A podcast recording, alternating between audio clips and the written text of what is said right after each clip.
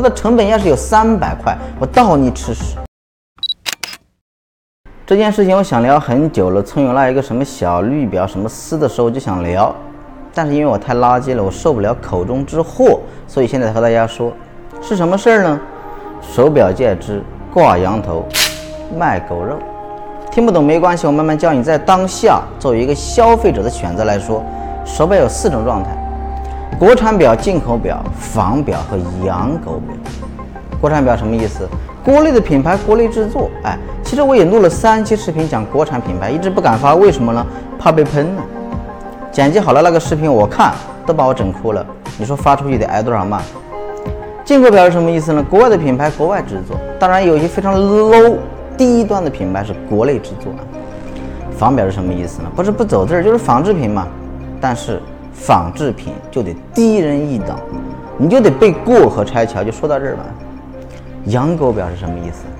真羊是国外买的垃圾品牌，国内制作，装腔作势，割国内表迷的韭菜。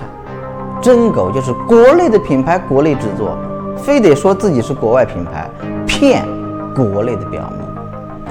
我一直在说了，我们的玩表文化太低级，这就是低级的表现。能被一些真羊或者真狗的品牌欺骗，总感觉到我们傻了。你看这个东西，你看这个机芯，看这个表，它的成本要是有三百块，我倒你吃屎。喝茶算了吧，倒你喝茶。更科幻的是，真狗的这些品牌货，它能标几个 W 的价格的同时，它还能标几百的价格。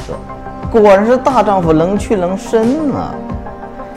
其实国表是真的没出路的，怪自己的同时呢也不怪自己，怪品牌的同时也不怪品牌。我录了个三期的国产表的视频吧，你们要是想看了就评论个想看吧，不想看了就评论个不想看吧。为什么呢？给我壮壮胆子的同时呢，现实也总是残酷的，人嘛还是需要骗自己的。